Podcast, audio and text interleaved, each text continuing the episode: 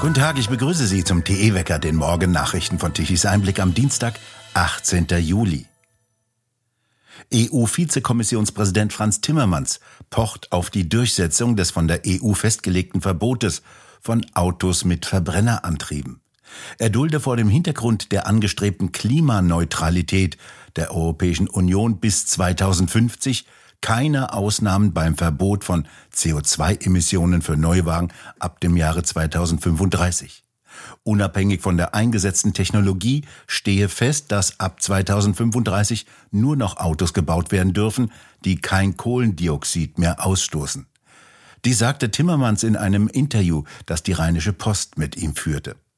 Die Umsetzung der EU-Klimaziele sei mit erheblichen Anstrengungen und auch Einsparungen verbunden.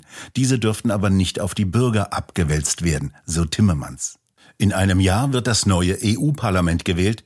Das muss dann auch eine neue Kommission bestimmen.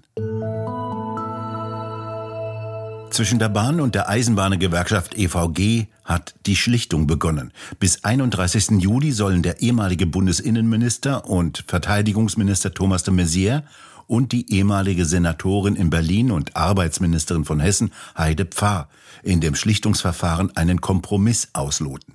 Am Ende steht ein abschließender Schlichterspruch, der in einer Urabstimmung von den Mitgliedern der EVG abgesegnet werden muss.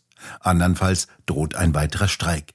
Solange die Schlichtung läuft, wurde eine Friedenspflicht vereinbart, in der nicht gestreikt werden darf. Die EVG forderte bei den Tarifverhandlungen 12 Prozent mehr Lohn, mindestens 650 Euro mit einer Laufzeit von zwölf Monaten. Dies ist die höchste Forderung in der Geschichte der EVG. Das Angebot der Bahn für die rund 180.000 Beschäftigten lautete auf stufenweise 12 Prozent mehr Geld bei den unteren Lohngruppen, 10 Prozent mehr bei den mittleren Gruppen und 8 Prozent mehr für die oberen sowie eine Ausgleichsprämie für die Inflation von 2.850 Euro ab Juli. Noch 2023 soll die Monate betragen. Doch die zentrale Tarifkommission der EVG stimmte gegen die Annahme dieses Vorschlages. Die Laufzeit sei zu lang und die Lohnerhöhung zu niedrig. Im Juni waren die Tarifverhandlungen mit der Bahn als gescheitert erklärt worden. Die EVG hat bereits mit verschiedenen Privatbahnen im Juni Tarifverträge abgeschlossen. Die sehen für deren Mitarbeiter 420 Euro mehr Geld in mehreren Stufen sowie 1000 bis 1400 Euro Inflationsausgleich vor. Dort beträgt die Laufzeit 21 Monate. Die Ampelkoalition fällt bei der neuesten Umfrage des Meinungsforschungsinstitutes INSA unter die 40-Prozent-Marke und erreicht nur noch 39 Prozent. Die CDU-CSU verbessert sich um einen Prozentpunkt auf 27 Prozent.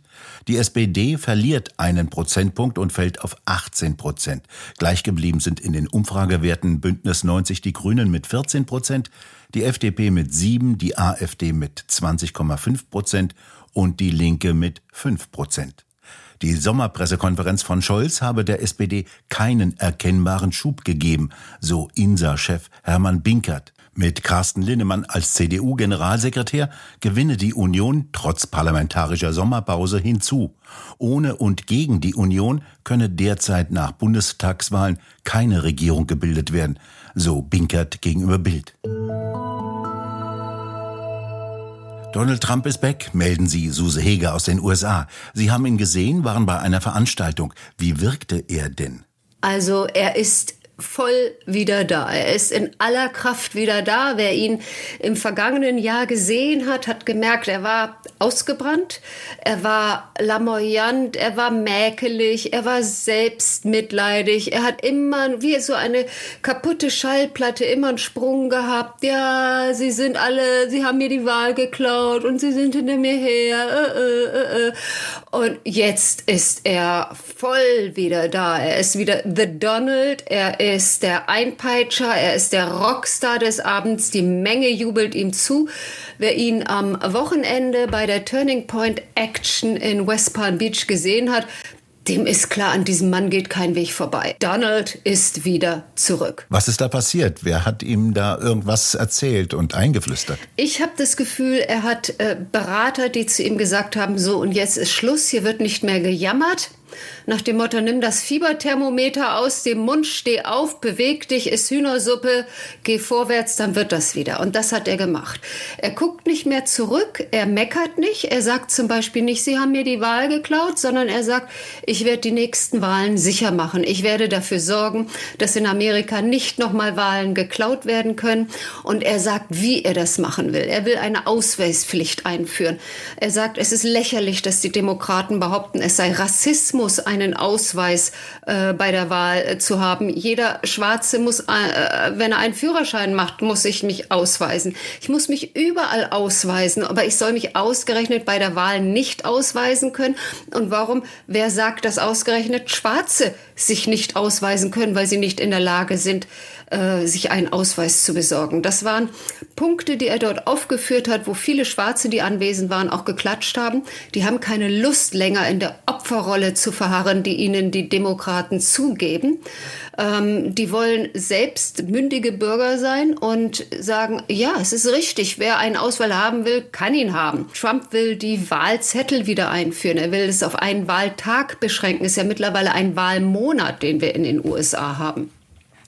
Trump hat zum Beispiel ganz klar verkündet, dass mit ihm der Krieg in der Ukraine sehr schnell gestoppt würde, sollte er dann noch laufen. Er hat auch vor einem dritten Weltkrieg gewarnt, wenn Biden da weiter wurstelt. Und äh, er hat die, die Punkte angesprochen, die gerade die Amerikaner bewegen. Er hat zum Beispiel gesagt, ich, wir sollen unseren Kindern ermöglichen, dass sie einen Job finden, dass sie ihr Geld verdienen können, dass sie ein eigenes Haus bauen können und nicht, dass sie ihr Geschlecht ändern können. Und die Menschen haben gejubelt. Ich glaube, Trump hat sich wieder gefunden. Er hat gefunden, seinen Weg, die Leute zu mobilisieren, zu euphorisieren. Und das hat sich an diesem Wochenende gezeigt. Es fand in einem Convention Center statt und die Regie war ja vermutlich wieder absolut perfekt, wie wir das bei Amerikanern gewohnt sind, ja, oder? Also man kann sagen, über jeder politischen Veranstaltung steht die Headline Langeweile ist die Todsünde Nummer eins. Ein Olaf Scholz hätte in Amerika politisch keine Chancen. Die Leute auf der Bühne, die reden und es waren Senatoren da, es waren Kongressabgeordnete da, die müssen die Menschen fesseln. Also Olaf Scholz, der würde, die Leute würden rausgehen und sich Pommes kaufen. Da würde keiner mehr zuhören. Das ist in Amerika wirklich anders. Entertainment ist auch in der Politik ganz, ganz wichtig. Wie steht dann jetzt Ron DeSantis da, ja sein schärfster innerparteilicher Widersacher? Nicht gut. Ich habe das Gefühl, Ron DeSantis muss deutlich an seiner Kampagne arbeiten, wenn er da das Ruder noch rumreißen will. Im Moment sehe ich nicht, dass er es schafft. Ich sehe auch die Nachrichten, die ich von Trump oder von DeSantis bekomme. Ich bin bei beiden auf dem Verteiler sind ganz unterschiedlich. Trump schickt mir Erfolgsmitteilungen, Trump motiviert mich, DeSantis bittet mich um Hilfe. Und ich muss ganz ehrlich sagen, als Amerikaner will ich, dass der Präsident mir hilft und nicht, dass ich ihm helfe. Ich glaube, da muss DeSantis noch einiges an seiner Kampagne ändern. Es läuft also vermutlich wieder auf ein Rennen zwischen Joe Biden und Donald Trump im November im nächsten Jahr bei den Präsidentschaftswahlen hinaus wenn die Demokraten sich nicht noch entscheiden, einen anderen Kandidaten zu nominieren. Ich meine, auch Biden muss genau wie Trump erstmal auf dem Parteitag nominiert werden. Ähm, dann sieht es danach aus, dass wir das gleiche Rennen, was wir äh, 2020 hatten, im nächsten Jahr noch einmal bekommen werden. Ihr Tipp, wie könnte es diesmal ausgehen? Also, wenn ich mir das anschaue, wie unzufrieden die Amerikaner mit Biden sind, ich denke, äh, in diesem Fall würde Trump gewinnen. Trump hat den Vorteil, dass er bei öffentlichen Auftritten die Menge euphorisieren kann. Das schafft Biden überhaupt nicht. Biden kann sich nicht mehr im Keller verstecken, wie er es in diesem Corona-Wahlkampf gemacht hat. Er müsste Farbe bekennen, er müsste vor ein Publikum ziehen. Das wird er nicht können. Suse Heger, vielen Dank für Ihre Eindrücke von dem Wahlkampfauftakt, so kann man das ja sagen, von Donald Trump. Gerne. Das Sommerwetter geht weiter. Heute ist es meist sonnig mit Wolken. Ab heute Abend könnte es im Norden, an den Küsten und im Süden wieder zu Niederschlägen, teilweise mit Gewittern kommen, die auch wieder heftig ausfallen können. Die Temperaturen reichen im Süden wie im Breisgau bis zu 30 Grad, im Osten in Dresden bis zu 26 Grad und im Norden wie in Hamburg bis 22 Grad. Wer die Lauterbachsche Klimakatastrophe überleben will, der tödlichen Hitzehölle entfliehen und es kühl haben will, der kann nach Sylt, Amrum oder Husum fahren. Dort erreichen die Temperaturen kaum 20 Grad. Rom ist eher schlecht, denn dort können es bis zu 42 Grad werden. In der Toskana 40 Grad. Dorthin ist Lauterbach geflogen, hat seinen CO2-Fußabdruck massiv erhöht und gibt gute Ratschläge. So hat er die Kirchen entdeckt als Kältekammer. Er fordert offene Kirchen, in die Menschen vor der Hitze flüchten können. Klar ist nur, die Hitze macht so manche Birne weich. Und nun zum Energiewendewetterbericht von Tichys Einblick. Deutschland benötigte gestern um 12 Uhr eine elektrische Leistung von 71 Gigawatt. Davon kamen knapp 34 Gigawatt von den Photovoltaikanlagen, aber nur mittags um 12 Uhr. Abends kam dann nichts mehr. Knapp 20 Gigawatt kamen von den Windrädern um 12 Uhr. Knapp 18 Gigawatt lieferten die konventionellen Kraftwerke. Die kann man nicht vollständig abschalten, die werden benötigt, um die Stabilität der Netze aufrechtzuerhalten. Und wieder war mittags zu viel Strom in den Netzen. Um 12 Uhr mussten knapp 7 Gigawatt elektrische Leistung in die Nachbarländer verschenkt werden. Der Strompreis betrug immerhin 88 Cent pro Megawattstunde um 12 Uhr. Und der sank dann um 14 Uhr auf 0 Euro.